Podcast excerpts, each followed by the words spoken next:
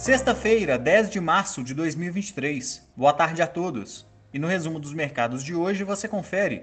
O Ibovespa fechou em baixa de 1,38% aos 103.618 pontos. Divulgada hoje, a inflação ao consumidor medida pelo IPCA mostrou uma aceleração de 0,84% em fevereiro, bem acima dos 0,53 registrados no mês anterior. A base anual do indicador atingiu 5,2%. Como outros destaques, as ações da Arezo caíram 11,58% após resultados divulgados pela companhia referentes ao quarto trimestre de 2022 registrarem queda do lucro líquido de 7,1% em relação ao igual período de 2021.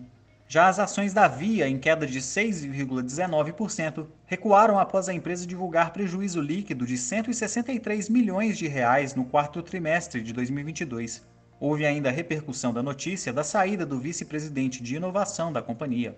O dólar à vista, às 17 horas, estava cotado a R$ 5,20, em alta de 1,30%.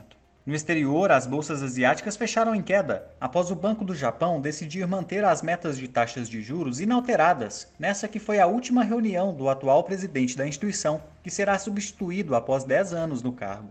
Por lá, o índice Nikkei fechou em baixa de 1,67%, na China, o índice Xangai Composto recuou 1,40%.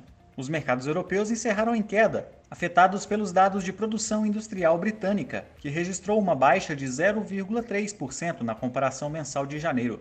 O índice Eurostock 600 recuou 1,54%.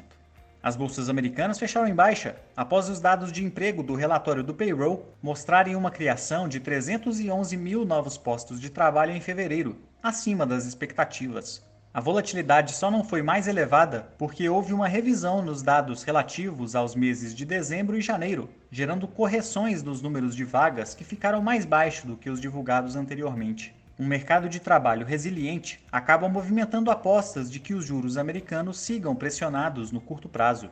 O Nasdaq caiu 1,76%, o S&P 500 recuou 1,44% e o Dow Jones fechou em baixa de 1,07%.